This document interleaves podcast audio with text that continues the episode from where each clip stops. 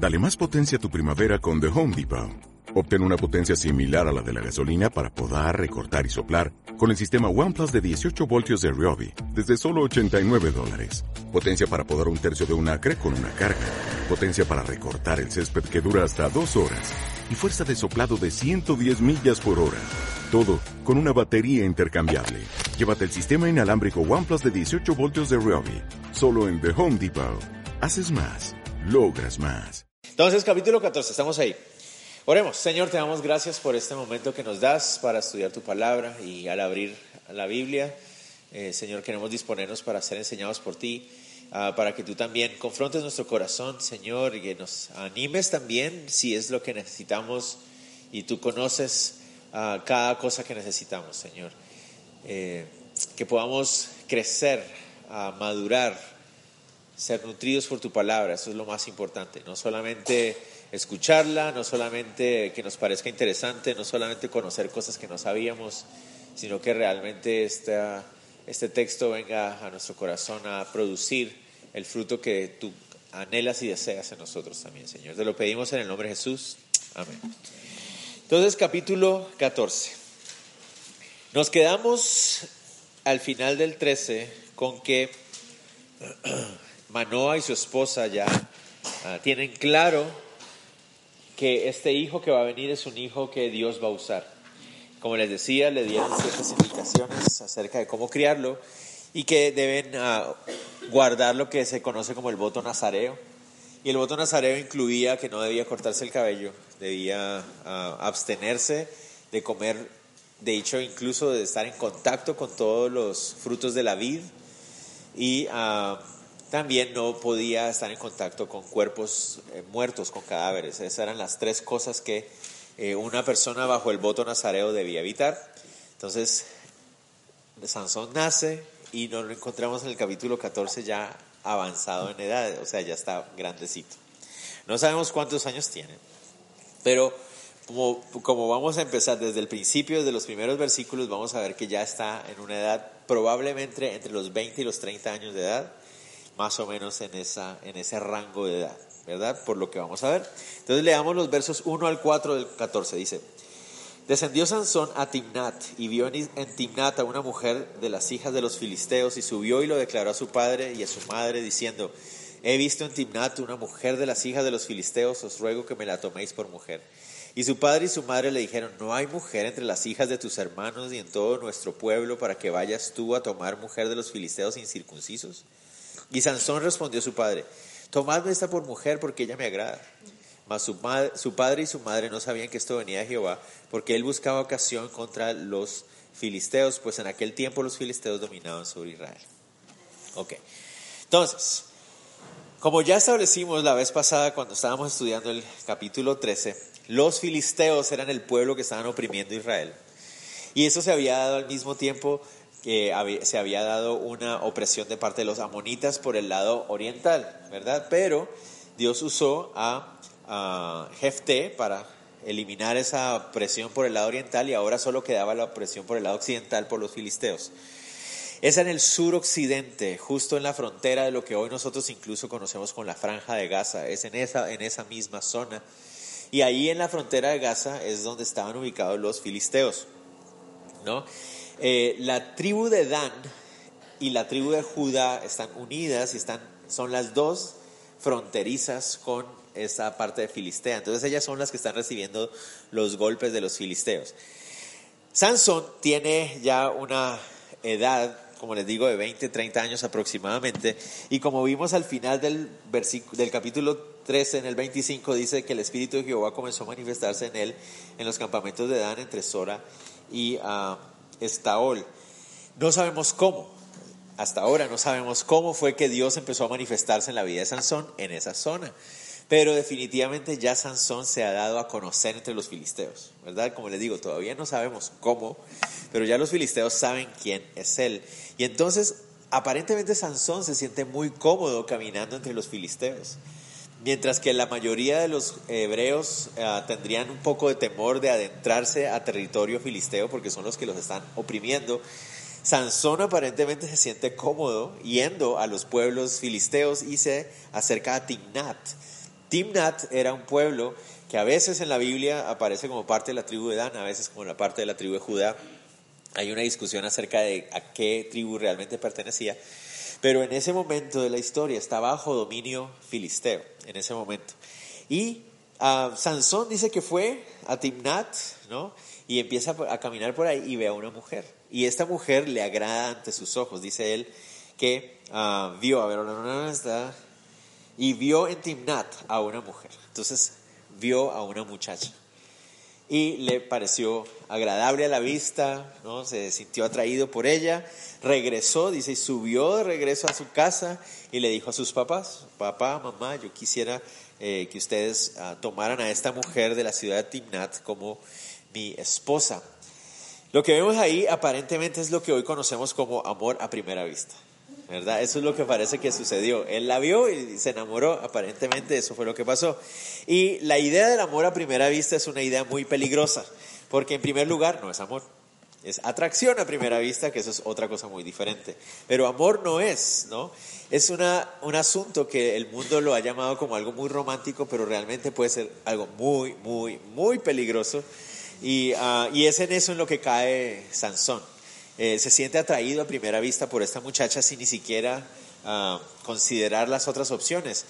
Sabe que es una mujer filistea y eso no era algo muy adecuado en el sentido de que no porque fuera de otro pueblo, sino por la religión, es por la fe de los filisteos. Los filisteos adoraban a un dios pez, ¿no? Eh, Dagón era el, dios que ellos adoraban, era un dios pez, porque los filisteos, ¿se acuerdan? Era el pueblo que venía del mar, porque habían, se, venían de las islas de lo, del, Mediterráneo. Entonces, no es tanto porque esta mujer sea de otro pueblo que, que no le conviene a, a Sansón unirse a ella, sino por su religión, por su fe, porque Dios mismo les había advertido acerca de tener cuidado con esto. En esa época nosotros tenemos que tener en cuenta que eran los padres los que ah, elegían con quién se iban a casar sus hijos. Tenemos que tener eso en cuenta. Por la, por la cultura, no era común que era, fueran los muchachos los que decidieran con quién se querían casar.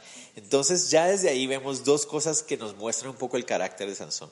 Uno, se deja llevar por lo que ve, no considera la profundidad de las cosas, simplemente se deja llevar por la emoción. Y dos, él está siendo irreverente con sus padres en este caso, porque él les está diciendo yo quiero casarme con esta mujer, cuando él debió esperar a que fueran sus padres los que eligieran por él. Esa era la costumbre de la época. Aunque la Biblia no nos dice en ningún momento que así es como debe ser. Pero en esa época esa era la cultura y lo que nos muestra es la irreverencia que él tiene hacia sus padres en ese caso. En una época tan oscura como la época en la que estaban viviendo ellos en la nación de Israel, porque recuerden que la, mayoría de la nación de Israel también está adorando falsos dioses y todos se acuerdan que ese es el estado de la, de la nación en ese momento, los padres de Sansón son padres que tienen temor a Dios. Los vimos en el capítulo 13 orando a Dios, ¿no? Además, ellos vieron al ángel, ellos escucharon al ángel, ellos saben cuál es el llamado que su hijo tiene entonces eso le trae un poquito más de preocupación a sus padres, porque ellos saben que su hijo ha sido llamado por Dios para liberar al pueblo de la presión filistea y ahora resulta que el muchacho se quiere unir con los filisteos. Recuerden que en esa época las uniones matrimoniales no son como en nuestra época. En nuestra época vemos el matrimonio simplemente como la unión de dos, la decisión de dos individuos que están buscando compañerismo y romance y por eso se quieren casar. Eso es, lo que en nuestros días vemos como si fuera un matrimonio. Dos individuos que se enamoraron y quieren casarse y vivir juntos para toda la vida. ¿no? Pero en esa época era mucho más que eso. Y debería ser igual para nosotros. Pero en esa época era la unión de dos familias. Y no solamente la unión de dos familias, era la unión de dos pueblos. ¿Me vamos a entender? En esa época significaba mucho más. Ah, y por eso Manoa y su esposa no están muy felices por la idea de que su hijo, el elegido de Dios para liberarlo de los filisteos, ahora quiere unirse a los filisteos. Eso significa que su hijo va a empezar a adorar al Dios filisteo y entonces se va a poner en riesgo todo lo que ellos saben que Dios quiere hacer en él. Ellos no se sienten nada cómodos con esto. Manoa no está contento y de hecho le reclaman, le dicen, no hay mujer entre nosotros en nuestro pueblo con, el que con la que te puedas casar. sea, ¿por qué tiene que ser de los filisteos? Y noten ustedes cómo los llama. Dice los filisteos incircuncisos. Me llama mucho la atención. Porque de todos los pueblos paganos que hay en el Antiguo Testamento, a los únicos que los llamas incircuncisos es a los filisteos. A los otros pueblos nunca los llaman así, solo los filisteos les llaman incircuncisos. ¿Se acuerdan cuando Goliat también, que David dice incircunciso y era que filisteo también? Es muy interesante eso. Pero bueno, no voy a hablar acerca de por qué les llama así solo a ellos, pero es llamativo. Ah, miren lo que viene aquí. En el verso 4 es donde tal vez encontramos una ah, controversia, si lo quisiéramos llamar así, o lo que sea. Dice, mas su padre y su madre no sabían que esto venía de Jehová. ¿Qué? Que Sansón se casara con una mujer filistea. Entonces, yo no sé ustedes, pero a mí me surgió la pregunta, ¿cómo está la cosa? ¿Cómo así que Dios estaba detrás de eso? O sea, ¿cómo esto que venía de parte de Dios que él se casara con una mujer filistea? Porque eso sería tal vez incluso indicar que Dios está en contra de su propia ley. Porque en Éxodo 34, 15 16 y en Deuteronomio 7, 1 al 4, él expresamente les dice a los judíos, cuando entren en la tierra prometida, no se unan con otros pueblos que adoran otros dioses. Se los dice, si ustedes quieren leerlo en casa, pueden leerlo también. Entonces, ¿será que Dios está en contra incluso de su propia ley? O sea, no, eso no tiene sentido. Dios nunca se contradice. ¿Por qué entonces el texto nos dice que esto viene de Dios? Bueno, para mí la forma más fácil de entender esto es que la vida de Sansón uh, eh, fue útil en las manos de Dios, más o menos como lo dice 2 Timoteo 2.20 que con los estudiantes vimos hoy. En una casa grande no solamente hay utensilios de oro y plata, sino también de madera y barro, unos son para usos honrosos y otros son para usos viles. Pero queda en el, en el hombre guardarse, limpiarse, dice él, y si tú te limpias vas a ser usado para uh, usos honrosos. Entonces, Dios había dicho que iba a usar a Sansón, pero Sansón tiene un muy triste y débil carácter. es un hombre que se deja llevar por lo que siente, por lo que ve. Es un hombre muy inmaduro, muy arrogante, muy irreverente. Ah, y se deja llevar por esas cosas y yo creo que Dios va a usarlo a pesar de eso. Y eso es algo que a nosotros nos cuesta a veces ah, entender, porque el hecho de que Dios use a una persona no significa que Dios apruebe su carácter. No sé si me van a entender. Y a veces nos cuesta entender eso, ¿verdad? Porque a veces vemos que Dios puede usar a una persona. A mí me ha pasado muchas veces que Dios, veo que Dios usa a una persona, pero después cuando conozco a esa persona yo digo, eh, eh, eh, ¿cómo es posible que Dios pueda usar a esta persona? ¿Me entiendes? Porque es una persona arrogante, orgullosa, irrespetuosa. Y uno dice, pero ¿cómo Dios puede usar a alguien así? Porque Dios es Dios. Y el hecho de que Dios te use no habla bien de ti, habla bien de Él, que Él puede usarte incluso a ti. ¿Me voy a entender? Ese es el asunto y eso es lo que está pasando con Sansón aquí. Dios dijo que lo iba a usar y lo va a usar. Entonces aquí hay algo que nosotros tenemos que entender. Dios puede usarnos incluso a pesar de nuestras necedades, pero eso no significa que no vayamos a tener que sufrir las consecuencias de ellas. No sé si me van a. Yo puedo cometer un montón de barbaridades y Dios incluso así puede usarme, pero eso no significa que yo no voy a tener que sufrir las consecuencias de las tonteras que haga. No sé si me van a entender. Entonces, el que va a salir perdiendo en todo esto va a ser Sansón. Dios igual lo va a usar. Pero el que va a salir perdiendo es él y todos sabemos cómo. En el capítulo que sigue es, uh, el acabó ese Sansón termina muy mal. verdad, termina muy mal, pero él fue el que se dejó llevar por su ah, ímpetu, por su carácter ¿Se acuerdan el voto nazareo? Tres cosas tenía que evitar. Cualquier cosa que tuviera que ver con el fruto de la vida. No debía cortarse el pelo y no debía estar tocando cadáveres. Todas y cada una de esas cosas las va a romper. Y no solamente un poquitito, no, o sea, se va a tirar de lleno a romperlas todas. Y uno dice, pero ¿cómo el Señor lo usó? Pero vamos a ver una vez más cómo es que funcionaba la cosa. Pero Sansón es, es, es llamativísimo. ¿no? Entonces Sansón presiona y presiona a sus padres, quiere casarse con esta mujer y los padres pues acceden. Vamos a ver el verso 5, dice, y Sansón descendió con su padre y con su madre a Timnat. Y cuando llegaron a las villas de Timnat, hay aquí un león joven que venía rugiendo hacia él. Y el espíritu de Jehová vino sobre Sansón, quien despedazó al león como quien despedaza un cabrito. sin tener nada en su mano, y no declaró ni a su padre ni a su madre lo que había hecho. Entonces van descendiendo hacia Timnat, y aquí noten ustedes algo muy interesante. Van separados los padres de él. Los papás van adelante y él va atrás. ¿Por qué? El texto no nos dice, no nos dice por qué, pero podemos tal vez concluir, podemos tal vez suponer que los papás van, pero ellos no van contentos de ir. No sé si me van a entender. O sea, ellos van, pero no están contentos con Sansón. Y Sansón se queda atrás, y eso también habla un poquito de la inmadurez de él. Miren, ¿está dónde? Dice, cuando llegaron a las viñas de Timnat. ¿Qué son las viñas? Las viñas son los viñedos. Donde, ¿Se acuerdan? Una de las cosas importantes del voto nazareo, no puede tocar ni siquiera el fruto de la vida. ¿Qué está haciendo Sansón ahí? Cuando está llegando a las viñas de Timnat, adivinen quién sale. Sale un león. ¿No? Sale un león joven. Y aquí la palabra león joven no significa que fuera un cachorrito de león. O sea, se refiere a un joven león con toda su fuerza. O sea, estamos hablando de un vigoroso león joven. Se le lanza encima. ¿Se imaginan ustedes eso? Imagínense ustedes eso ahí en uno de estos días vimos un video que ahí redondando por internet, no sé si es en un safari o algo así, hay una señora grabando, está en el safari dentro del carro y se acerca un león al carro y está la señora grabando ahí cuando de repente el león abre la puerta con la boca así y abre la puerta y la señora y ahí se acaba el video y uno como ¿Se imaginan ustedes tener un león frente a uno?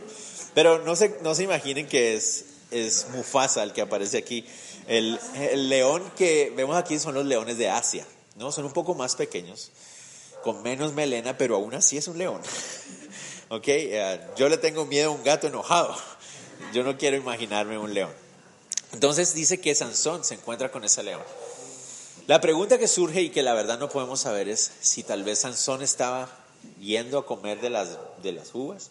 No sabemos, la verdad es que no sabemos.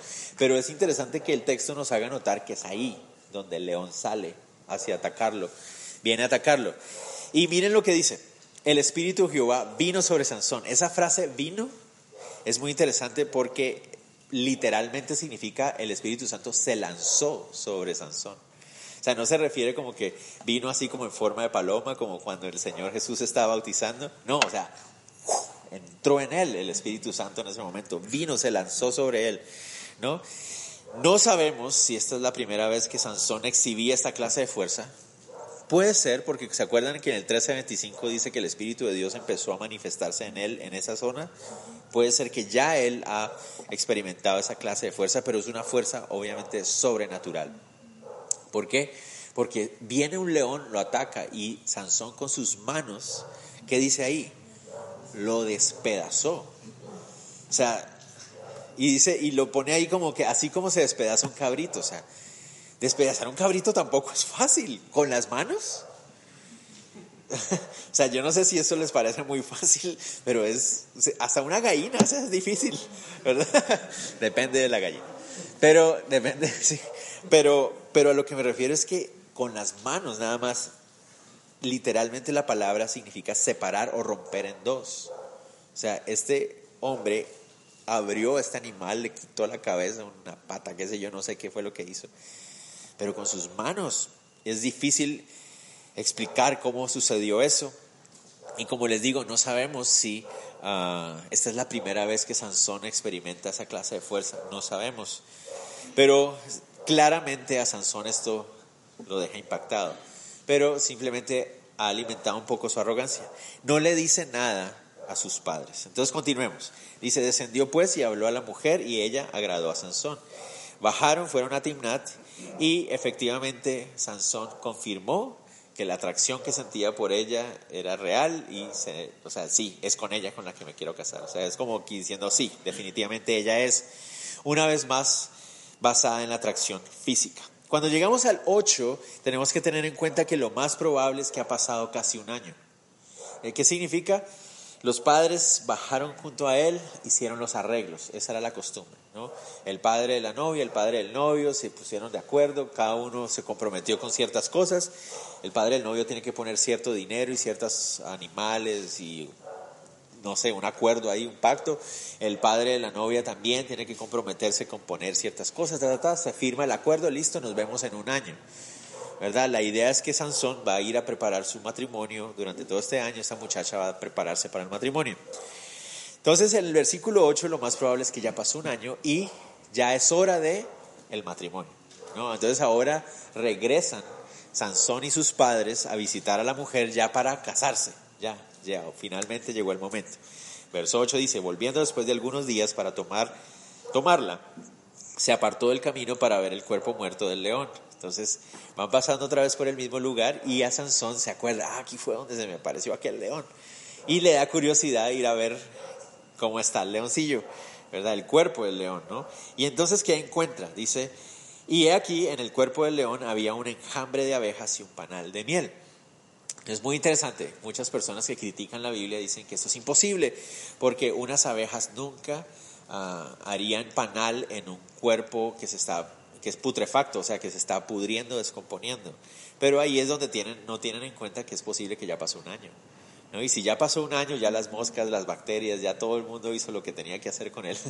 Y lo único que queda es la osamenta, nada más. Y en una osamenta seca las, las abejas perfectamente podrían encontrar un lugar para hacer su nido, su, su uh, panal. Entonces encuentra el panal y toma de la miel, ¿no? Encontró el cuerpo y vino hacia donde estaban sus padres, verso 10, vino pues, ah no, perdón, eh, estoy en el 9, y tomándolo en sus manos se fue comiéndolo por el camino y cuando alcanzó a su padre y a su madre les dio también a ellos que comiesen, mas no les descubrió que había tomado aquella miel del cuerpo del león. ¿Qué acaba de hacer don Sansoncito? Rompió su voto nazareo. Tocó un cuerpo muerto. Los nazareos no debían hacer eso y él lo hizo, pero no le dijo nada a su papá o sea, que él sabía lo que estaba haciendo. Él sabía que estaba mintiéndole y lo peor es que les ofrece de la miel que tomó de un cuerpo muerto. Y eso, ¿qué nos muestra eso del corazón y el carácter de Sansón? Es un, es un muchacho irreverente, o sea, él, no, él es un muchacho inmaduro, eh, le miente a sus papás, sabe que está haciendo algo mal, incluso no les dice, y descarado y cínico les da de comer de, de la miel sin decirles nada. O sea, ese, ese Sansoncito es bien, bien tremendo, ¿no? Entonces llegan a la boda. Entonces es el día de la boda de Sansón. Imagínense, verso 10, dice así. Vino pues su padre donde estaba la mujer y Sansón hizo ahí banquete. Esa palabra banquete en el original literalmente significa fiesta de bebida. Eso es lo que significa la palabra banquete que aparece ahí. Y las fiestas de bebida eran muy conocidas en esa época, sobre todo en la situación en que está Israel y pensando que estamos en un pueblo filisteo pagano, eran fiestas de desenfreno, borracheras, inmoralidades, las que ustedes se puedan imaginar. No sabemos hasta qué punto Sansón participó en ellas, no sabemos porque el texto no nos dice, pero hay una, hay una gran fiestón, ahí es una parranda de boda, ¿no? Y hay francachela y comilona, o sea, está sabrosa la cosa ahí para ellos. Y entonces Sansón, ah, miren lo que dice ahí, no sabroso porque lo sea, sino que es lo que ellos creen tal vez en ese momento. Quiero aclarar.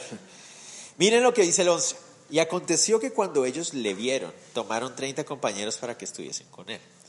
Entonces hay una gran discusión acerca de si Sansón se veía grandotón así, bien, uh, o si realmente era un muchacho normal que el Espíritu Santo le daba una fuerza sobrenatural, ¿verdad? La discusión surge en este versículo 11 porque dice, y cuando lo vieron, o sea, los filisteos lo vieron, entonces hay una discusión, si tal vez es que lo vieron y lo vieron así, bien cuadrado, grandotón, y dijeron, Ay, pónganle a 30 hombres para que lo vigilen, 30, ¿no?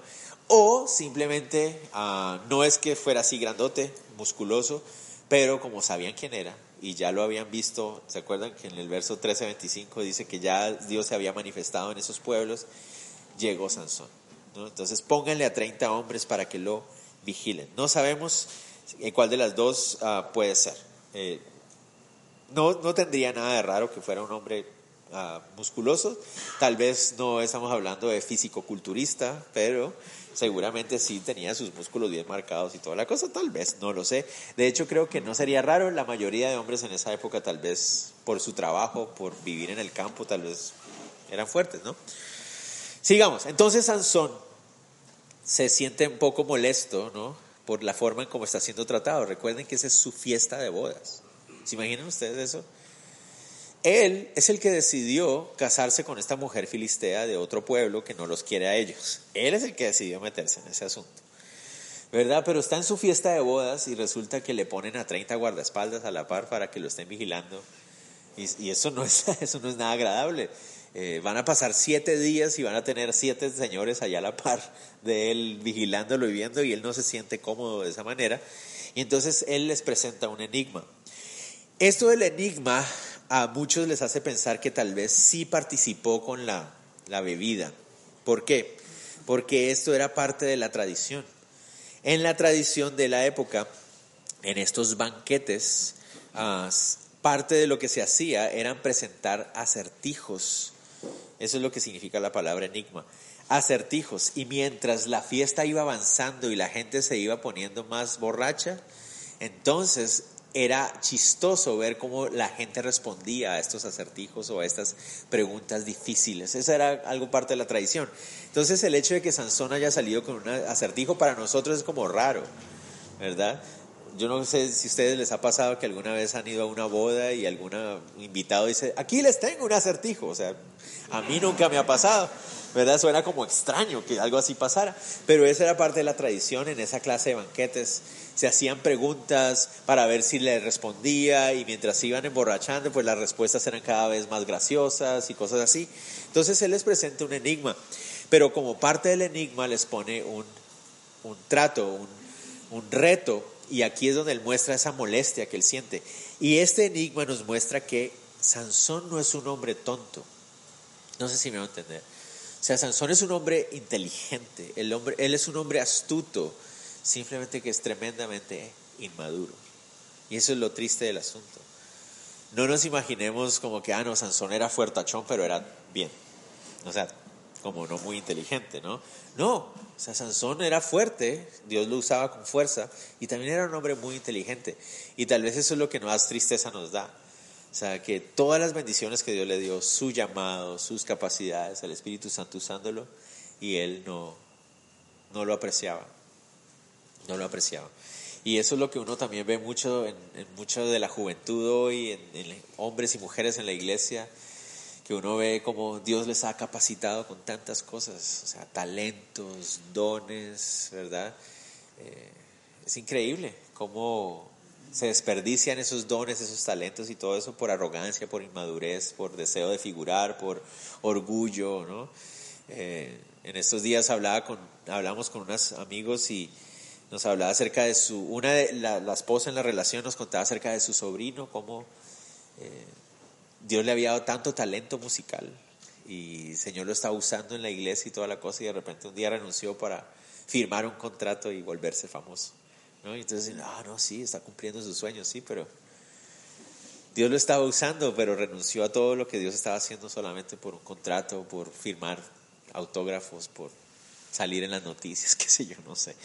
Y tristemente mucho de eso vemos, así como Sansón, un hombre con el llamado de Dios, capacidades, muy inteligente, Dios quería usarlo, pero él por su inmadurez y por su arrogancia no lo apreciaba.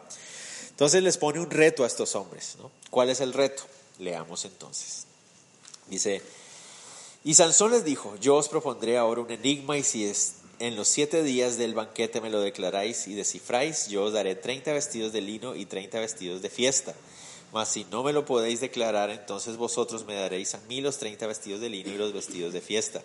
Y ellos respondieron, propon tu enigma y lo oiremos. Entonces les dijo, del devorador salió comida y del fuerte salió dulzura. Y ellos no pudieron declararle en enigma en tres días. Entonces pasaron tres días y los pobres no tenían idea de qué les estaba hablando. Pues obviamente no habían podido saber, ni siquiera los papás sabían que, de qué se estaba refiriendo. ¿no? Entonces se imaginan, se pueden imaginar la forma como Sansón, estamos hablando de Sansón es el hebreo, ¿no? al que ellos le tienen, ellos le tienen temorcillo, ¿no? Y él llega, se va a casar con una de ellos, van a unirse. No crean que los papás de él son los únicos que se sienten incómodos con esta unión. Los filisteos también.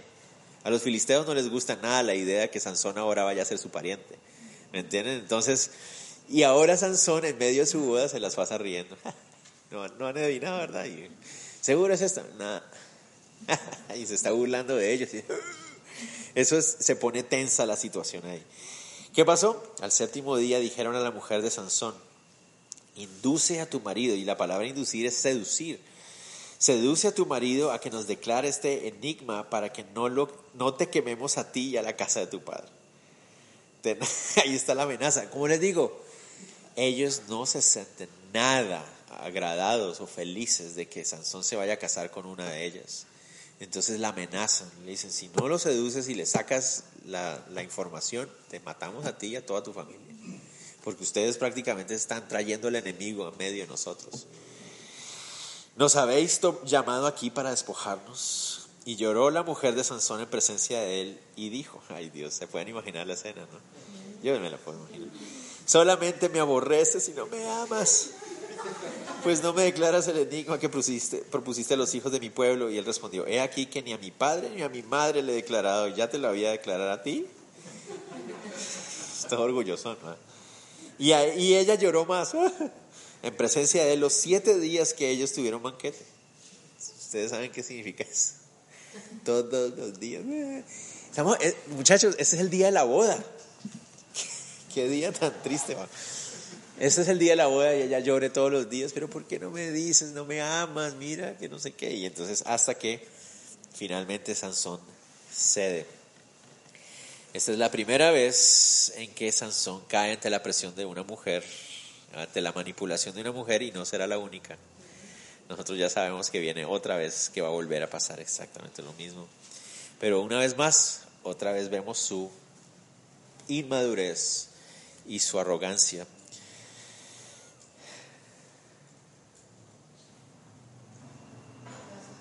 se me ocurrió algo. Necesito dos voluntarios. ¿Ah? ¿No hay voluntarios? Voluntarios hombres. Dos, dos, voluntarios, rápido. ¿Eh? Don Kenneth, ¿y alguien más? ¿Quién va? ¿Quién va? Don Alex y Don Kenneth. Vamos a, vamos a hacer algo. Pónganse aquí enfrente los dos, por favor. Quiero que ustedes van a ilustrar lo que estamos viendo hoy. ¿Ok? Vamos a jugar piedra, papel o tijera. ¿Está bien?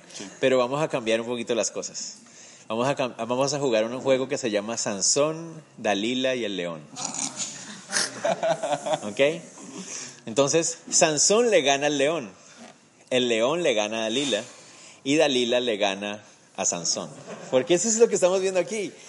Sansón le gana a un león, sin problema lo parte en dos pedacitos, ¿verdad? El león si se mete con Dalila seguramente también eh, se la va a, se la va a almorzar. Pero la mujer le gana a Sansón. Dos ocasiones vemos que la mujer le gana a Sansón. Entonces vamos a hacer esto. Eso lo para ilustrar un poquito. En vez de hacer piedra, papel, piedra, papel o tijera, vamos a hacer Sansón León y Dalila. ok, entonces, volteense, por favor, y cuando contemos tres, cada uno va a voltear con un personaje. A ver, uno, dos, tres. Tiene que voltear, tiene que voltearse, tiene que voltearse. Ah, bueno, bueno. Volteense atrás, otra vez, una vez más. Uno, dos, tres. Otra vez, uno, dos, tres. Gana, Ya, sentarse. Gracias, gracias. Pero eso es lo que vemos ahí. Un hombre tan fuerte como Sansón, que podía despedazar un león, caía fácilmente ante la manipulación de una mujer. Y solamente vemos ahí la, la inmadurez de Sansón. Es su inmadurez. Tristemente, como un hombre con tantas ah, bendiciones en su vida, uh, no pudiera dar el fruto que debía dar simplemente por su arrogancia e inmadurez. Sigamos. Sigamos. Entonces ella lloró y él finalmente, verso 17, al séptimo día se lo declaró porque le presionaba y ella lo declaró a los hijos de su pueblo. Al séptimo día, antes de que el sol se pusiese, los de la ciudad le dijeron, qué cosa más dulce que la miel y qué cosa más fuerte que el león. Y lo podemos escuchar incluso hasta con la sonrisa en sus labios. lo descubrimos. Y él les responde con otro otra acertijo, otro dicho. Les dice, si no haraseis con mi vaquilla, que es la palabra que aparece ahí, nunca hubieras descubierto mi enigma. Es decir, manipularon y usaron a mi esposa o a, mi, mi prometida en ese momento. Si no hubiera sido por eso, no hubieran podido lograrlo. Sansón sabe eso. Sansón lo sabe y él sabe que ha perdido el reto. Pero ¿qué pasa en ese momento? El Espíritu Santo se lanza otra vez sobre él en ese instante. Pero miren, eso es lo que es bien llamativo. Sansón está frustrado porque perdió. Se siente vencido y se siente humillado porque no, su astucia no funcionó. Él mismo cayó porque se rindió ante la manipulación de ella. Pero Dios va a usar eso y eso es una de las cosas que más llaman la atención de estos capítulos. Que Dios use a un hombre que actúa así. ¿no? Es increíble. El Espíritu de Dios vino sobre él y descendió a Ascalón. Salió huyendo de la ciudad. Estamos hablando que Ascalón es una ciudad que queda a como 15 kilómetros de Timnat. es muy extraña la forma de actuar de Sansón, pero en su frustración, al sentirse vencido, sale corriendo de su propia fiesta de bodas y se va corriendo 15 kilómetros de distancia de donde está la ciudad. ¿A qué? A Ascalón. Dice ahí, y mató a 30 hombres de ellos. Y tomando sus despojos dio las mudas de vestidos a los que habían explicado el enigma y encendido en enojo se volvió a casa de su padre. Se devuelve otra vez, les tira sus vestidos, o sea, va y mata a 30 personas en Ascalón, que es una ciudad muy importante de los filisteos, es decir, tal vez había gente de mucho dinero ahí. No entiendo qué otra razón tendría que ir para ir hasta Ascalón, porque tenían que ser vestidos de lino y de fiesta, ¿verdad? mata a esas 30 personas, los desviste, y ¿qué es eso? Eso es un asesinato a sangre fría. Los desviste, les quita la ropa. Ah, otra vez en contacto con cadáveres. Regresa, les entrega, seguramente me, imagino yo que por su frustración les tira los vestidos, ahí, ahí están sus vestidos, y se regresa a su casa. No consumó el matrimonio. O sea, no consumó el matrimonio. Él nunca se casó. ¿Por qué? Por su frustración salió corriendo y se va de nuevo para la casa de sus padres. Como los corintios, que eran creyentes en Cristo, pero también carnales, que causaban divisiones y pleitos entre ellos. Y Pablo nos dice que tenían todos los dones, también espirituales entre ellos. Muy parecido a lo que pasa con Sansón, lleno de la ira de su corazón y al mismo tiempo de la capacidad que el Espíritu Santo le daba, fue y mató a 30 hombres filisteos.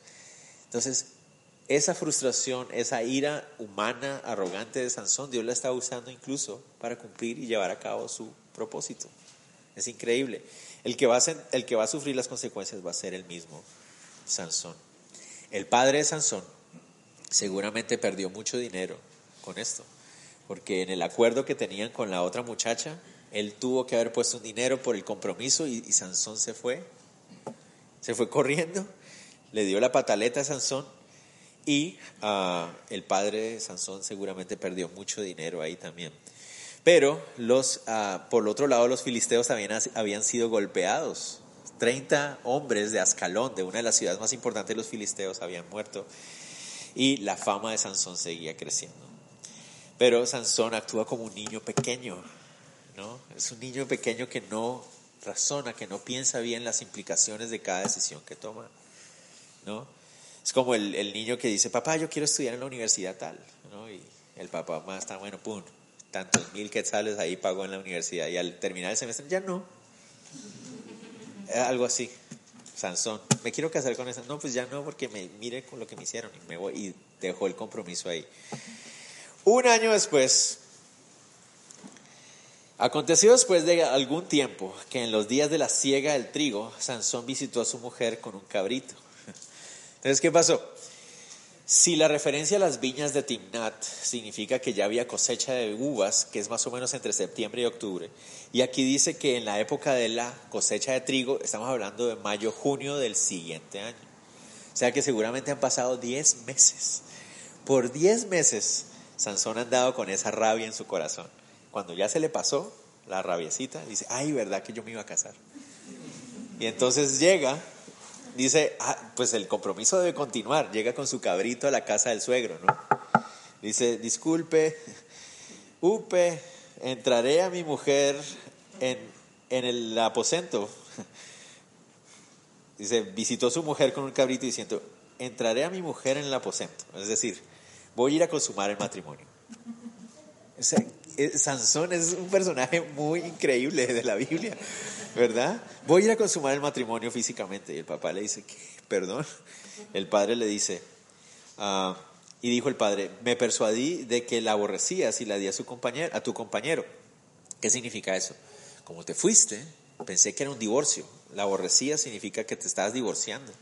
O sea, te fuiste sin consumar el matrimonio. Entonces yo entendí, yo pensé que ya no te ibas a casar con ella, di por terminado el compromiso y se la di a tu compañero. La palabra ahí se refiere a una tradición que tenían ellos. Cuando un hombre ah, fallaba en el compromiso, había otra persona, otro hombre que se le llamaba el amigo del novio. Y si el novio fallaba su compromiso, entonces el amigo del novio tenía que casarse con la muchacha. Entonces dice, se la di a tu compañero, ya ella está casada, ya. O sea, ya pasaron 10 meses, ella ya está casada. Pero le dice, pero, y eso nos muestra que el papá de la muchacha le tiene temorcito a Sansón, o sea, porque todos saben qué hace Sansón cuando se enoja. ¿Me hago entender? Este muchacho cuando se enoja le da por salir corriendo y matar gente por ahí. Y entonces le dice, pero eh, ¿no es más hermosa su hermana menor? O sea, cásate con la hermana menor, yo no tengo problema, tómala, tómala en su lugar. Entonces Sansón le dice, ay Dios, sin culpa seré esta vez respecto de los filisteos sin males hiciere les anuncia, les voy a hacer daño y es por culpa de ustedes, les voy a hacer pagar lo que me han hecho. O sea, más o menos es lo que les dice ahí. Ay, Sansón. Y fue Sansón y cazó 300 zorras. La palabra zorra que aparece ahí no se refiere al animal que nosotros conocemos como un zorro. Porque, ah, para empezar, eh, los zorros son animales solitarios. ¿no? Entonces, encontrar 300 zorros es un poco difícil.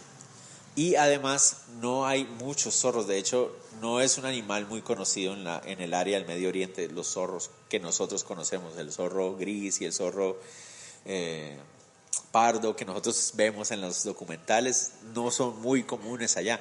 Entonces lo más probable, porque la palabra zorro ahí significa literalmente animal salvaje, entonces probablemente estamos hablando de chacales, y eso está más duro Los chacales sí son animales de manada porque son descendientes de los canes, ¿no? Entonces son, son animales de manada y entonces es mucho más fácil encontrar manadas de ah, chacales. Y eso, ¿se imaginan ustedes a la que se puso Sansón? Se fue a los bosques a buscar chacales. Sansón, es bien extraño Sansón. Agarra los chacales, los amarra, o los animales que hayan sido, porque no sabemos cuáles fueron. Los amarra de las, los amarra los dos a dos de parejas y les amarra una tea, dice ahí. Dice, 300 ah, horas tomó teas y juntó cola con cola y puso una tea entre cada dos colas. La tea es una antorcha. Les amarró antorchas en las colas. Ese es muy cruel, ese Sansón. Ah, claro, obviamente todo animal le tiene pavor al fuego.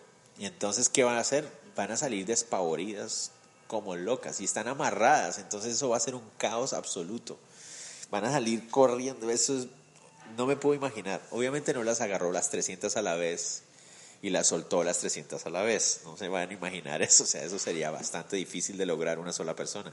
No, las fue agarrando de grupos, ¿no? De dos en dos las amarraba, las soltaba. Agarraba otras dos, las amarraba, las soltaba. Agarraba otras dos y las... Y así empezó a soltar 150 grupitos de, de animales con, con fuego atrás.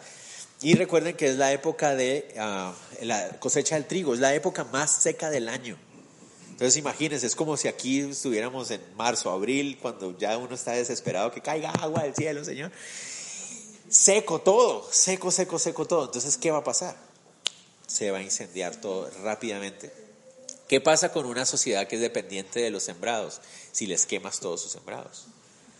entonces, este Sansón hizo una buena, como les digo, muy inteligente para planear esa idea. ¿A quién se le va a ocurrir eso? Es muy inteligente, ¿no?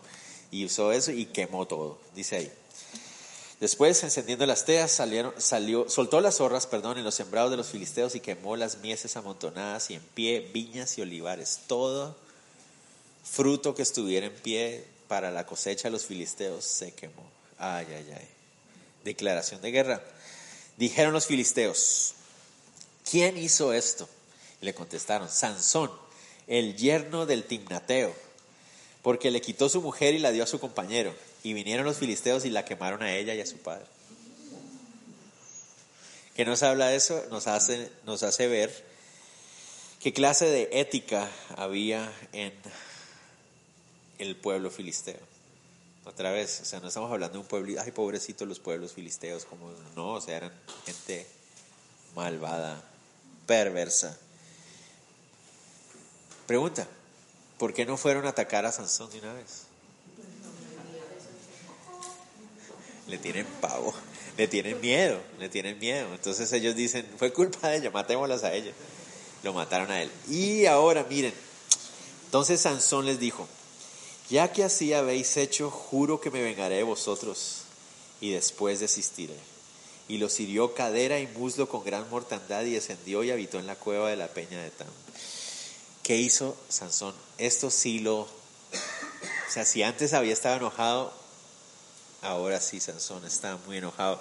Esa frase, los hirió cadera y muslo con gran mortandad, es una frase un poco confusa cuando la traducimos literalmente del hebreo pero pareciera indicar que en la furia de Sansón descoyuntó piernas y caderas de la gente. O sea, así como había hecho con el león, empezó a agarrar gente y a partirla, quitarles brazos, piernas, descoyuntar a la gente. O sea, parece que eso es lo que quiere decir ahí, romperles las espaldas, o sea, y por eso dice una gran mortandad. O sea, se refiere a una masacre horrible. Sansón se enloqueció, literalmente con furia, con ira, y lo interesante, lo tremendo del asunto es que Dios está usando eso para castigar a los filisteos. Él está siendo también, eh, está sembrando algo que va a cosechar más adelante por su inmadurez y su, ira y su, y su venganza. Pero Dios está usando eso para castigar a los filisteos también. Ah, sigamos, cuando ya termina, ¿ustedes se pueden imaginar eso? El cansancio que debe eso producir, yo me ponía a pensar el cansancio que debe producir eso, exhausto, o sea, después de haber masacrado a toda esta gente con sus propias manos. Sansón está cansado, entonces se retira a una cueva, a una cueva que es la cueva de Etam. La cueva de Etam está en la tribu de Judá. Entonces es bastante sensato lo que está haciendo Sansón. Dice ahí, se fue a la cueva de, Etam. ¿Por qué? Porque tenía temor de que lo fueran a matar porque ahora está cansado. O sea, él está cansado, él está exhausto. Entonces se retira y se va al territorio de Judá donde él se puede sentir un poco más tranquilo porque es tierra hebrea. Se mete en una, en una cueva a descansar. Entonces los filisteos subieron y acamparon en Judá y se extendieron por ley. ¿Qué hacen los filisteos? Van a atacar a Judá ¿Por qué? Porque saben que con Sansón no pueden. Entonces van a Judá. Los varones de Judá le dijeron, ¿por qué habéis subido contra nosotros? Ellos respondieron, aprender a Sansón hemos subido para hacerle como él nos ha hecho. Pero eso, ¿qué significa? Si no nos lo entregan, ustedes son los que van a sufrir las consecuencias. Los de Judá han estado siendo oprimidos por los filisteos durante este tiempo, ellos no quieren más problemas con los filisteos. Entonces, ¿qué hacen? Van a ir a tratar de convencer a Sansón de que se entregue. Mire, no, no nos vaya a meter en problemas, Sansón. O sea, el problema que usted tenga con los filisteos es suyo, pero no nuestro. Los judíos no se estaban dando cuenta. Me voy a entender. En vez de decir, wow, mira cómo Dios está usando Sansón, decían, ese es problema suyo. No se estaban dando cuenta que Dios estaba proveyendo de Sansón para doblegar y castigar a los filisteos. Pero sigamos. ¿Cuántos judíos van a buscar a Sansón? Verso 11. Y vinieron tres mil hombres de Judá a la cueva de la peña de Tam y dijeron a Sansón, Sansoncito, disculpe, queríamos hablar con usted para ver, pero no se vaya a enojar, no solo venimos a hablar. Somos tres mil de nosotros, pero solo venimos a hablar, no queremos problemas. ¿No sabes tú que los filisteos dominan sobre nosotros? ¿Por qué nos has hecho esto? Y él les respondió, yo les he hecho como ellos me hicieron, simplemente les estoy haciendo pagar. Sansón no tiene ningún tipo de interés en pelear con la gente de su tierra, o sea, son los judíos, él no tiene problemas con ellos, entonces él dice, miren, simplemente les estoy dando su merecido. Los judíos debieron, dicho, haber dicho, pues sí, la verdad es que sí, porque nos han venido oprimiendo todo este tiempo, les están dando su merecido, pero ellos no, lo ven así en ese momento. Le dijeron, nosotros hemos venido para prenderte y entregarte en mano de los filisteos. Venimos Espero que vaya a ser a las buenas. Venimos a amarrarte para entregarte a los filisteos y esperemos que sea a las buenas, pero si, si es a las malas, hay tres mil hombres allá afuera esperando. Entonces, esperemos, esperamos tu colaboración. Y Sansón les dice, ah, juradme que vosotros no me mataréis. O sea, yo no voy a pelear con ustedes. Yo me entrego. Yo no voy a pelear con ustedes. Mi deseo no es pelear con ustedes. Pero no me maten ustedes. Yo no soy su enemigo. Ya, yo soy parte de ustedes. Yo soy de su pueblo. Y él les dice, está bien. Ellos le respondieron, no, solamente te prenderemos y te entregaremos en sus manos, mas no te mataremos. Entonces le ataron con dos cuerdas nuevas y le hicieron venir de la peña. Dos cuerdas nuevas significa que la fibra estaba húmeda todavía. No solamente le pusieron, estamos hablando de una soga, ¿no? de esas sogas gruesas, ¿no? y sogas gruesas de fibra húmeda. Entonces una de esas es imposible romper para uno. O sea, imaginen ustedes tratar de romper una de esas con las propias manos, es imposible. Y si está fresca, menos. Le pusieron dos. Dos. Le amarraron las manos con dos. Y va saliendo así, lo, traen amarrado, ¿no? Y él viene saliendo así. Cansado, seguramente sucio de la matazón que, que, que hubo antes, ¿no? Y así vino hasta Leí. Pero ¿qué pasó?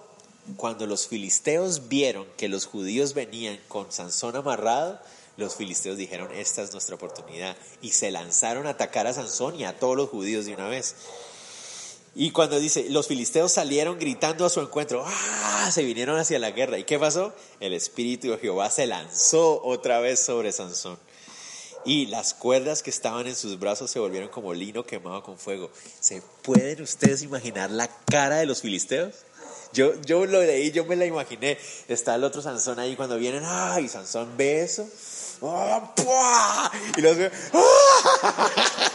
ya, ahora ya fue. No, iban, venían con todo. Y la cara de los judíos también cuando ven que se rompe, se pueden imaginar la escena, es que es una escena como para película, de verdad. La gente se, da cuando los judíos ven y el otro, el Espíritu de Dios viene sobre él y que dice, volteó a ver qué es lo que había por ahí y encontró una quijada de asno fresca aún, o sea, una quijada de un burro. Pregunta. ¿Creen ustedes que había una quijada de, burro, o sea, una cabeza de burro por ahí flotando por alguna parte? ¿Qué es lo que había ahí? Era un burro, un burro muerto. Entonces, ¿qué significa? Le quitó la cabeza al burro, o sea, eso es una cosa impresionante. Le quita la cabeza al burro y con la cabeza, porque estamos hablando que está fresca, con la cabeza, ¿no? Empieza a darles a todos, ¿no? Dice ahí, y extendió la mano, la tomó y mató con ella a mil hombres. ¿Cómo se puede matar mil hombres a punta de golpes de una cabeza de burro? O sea, vuelvo a decir, son imágenes muy fuertes y feas. O sea, el libro de jueces es un libro que está lleno de unas imágenes supremamente, llamémoslo de esa manera, grotescas en el asunto de lo, de lo visual, ¿no? Pero es que esa era la condición del pueblo de Israel en ese momento. Ese es el punto del libro. Es mostrarnos cómo está Israel en ese momento, ¿me entienden? Grotesco, feo, sucio. O sea, Dios está usando hombres que actúan de esa manera. ¿Se acuerdan lo que habíamos hablado? Dios está usando hombres como Gedeón, como Jefté, que hacían cosas que, que uno se pregunta, pero ¿por qué? Esas imágenes son el libro de jueces, una nación que está en muy mal estado, pero que aún así Dios está cumpliendo su promesa en ella, porque Dios cumple lo que promete a pesar de nosotros. Con esta quijada de burro, cabeza de burro, lo que sea, mata a mil hombres, o sea, ni siquiera podemos imaginarnos cómo los golpeó, de qué manera los golpeó y los mató a todos. Mil. Los otros hombres seguramente salieron huyendo. Entonces Sansón dijo, y ya vamos en la recta final, con la quijada de un asno, un montón, dos montones, con la quijada de un asno maté a mil hombres. En el hebreo, la palabra asno y la palabra montón se pronuncian igual. Entonces por eso es un juego de palabras que él está haciendo ahí. Y, ah, pero pareciera ser como una canción un poquito como arrogante, ¿no? como que esto fue lo que hice con esto, ¿no? Pero está, ahora sí está cansado. Si él venía cansado de toda la matazón que hizo antes, y ahora después de eso, ya, yo me puedo imaginar, se puede, no sé, es como les digo, es como de película. Se pueden imaginar Sansón lleno de sangre con una cabeza de burro en la mano. La tira y se sienta. Queda ya totalmente exhausto. Y acabando de hablar, arrojó de su mano la quijada y llamó a aquel lugar Ramat Leí, que significa la colina de la quijada. Y teniendo gran sed, clamó luego a Jehová. La primera oración de Sansón. Nunca antes había orado. ¿Cuándo oró? cuando se sintió débil. ¿No hacen ustedes eso? Él en toda su vida va a orar solo dos veces. Y las dos veces cuando él se da cuenta que no tiene más fuerzas. Tremendo eso, ¿no? ¿Qué enseñanza tiene eso para nosotros? Muchas veces andamos por ahí con nuestras fuerzas. No, yo soy joven, yo puedo hacer esto, yo tengo esto, yo tengo tal capacidad, yo puedo hacer tal cosa, ¿no? Pero no nos doblegamos al Señor, sino que confiamos en nuestra en nuestras capacidades, en nuestra fuerza. Yo tengo salud, yo puedo hacer esto, yo puedo venir, yo puedo ir, yo puedo hacer esto, yo tengo dinero, ¿verdad? Pero cuando viene el momento donde ya, por favor, Señor. Entonces, ¿qué hace el Señor a veces en nuestras vidas? ¿No? Nos lleva a esos lugares a veces. ¿No nos ha pasado eso? Que Él nos lleva a ese lugar donde se nos doblegan las rodillas y Señor, ya no puedo más. Y ahí sí ese es el lugar donde podemos clamar al Señor. Entonces, por eso es que muchas personas llegan a los pies del Señor justamente cuando están en los mejores momentos, cuando se les acabó la fuerza.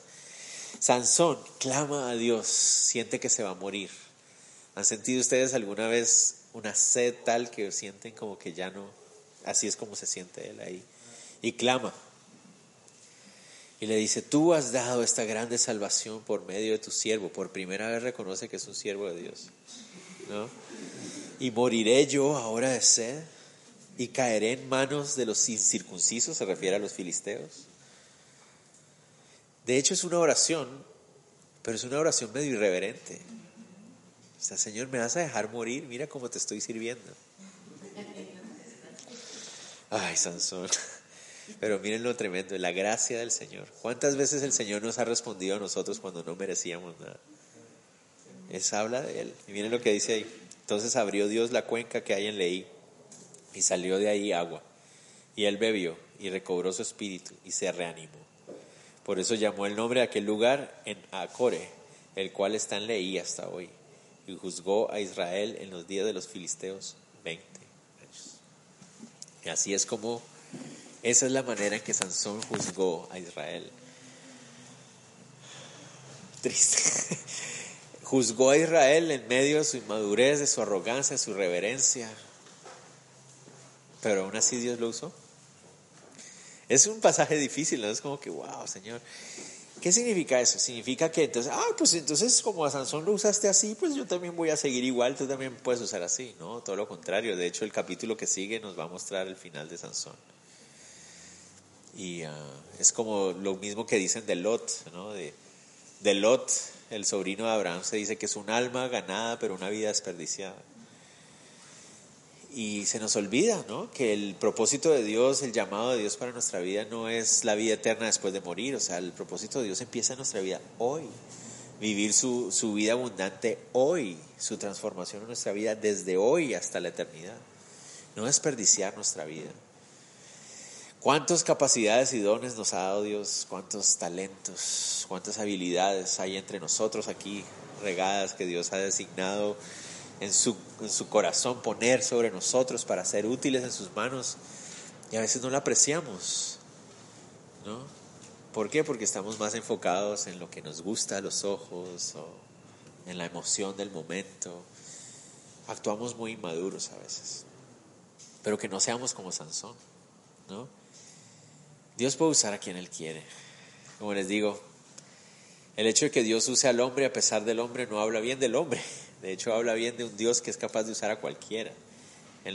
nada lo estorba a Él para cumplir su propósito.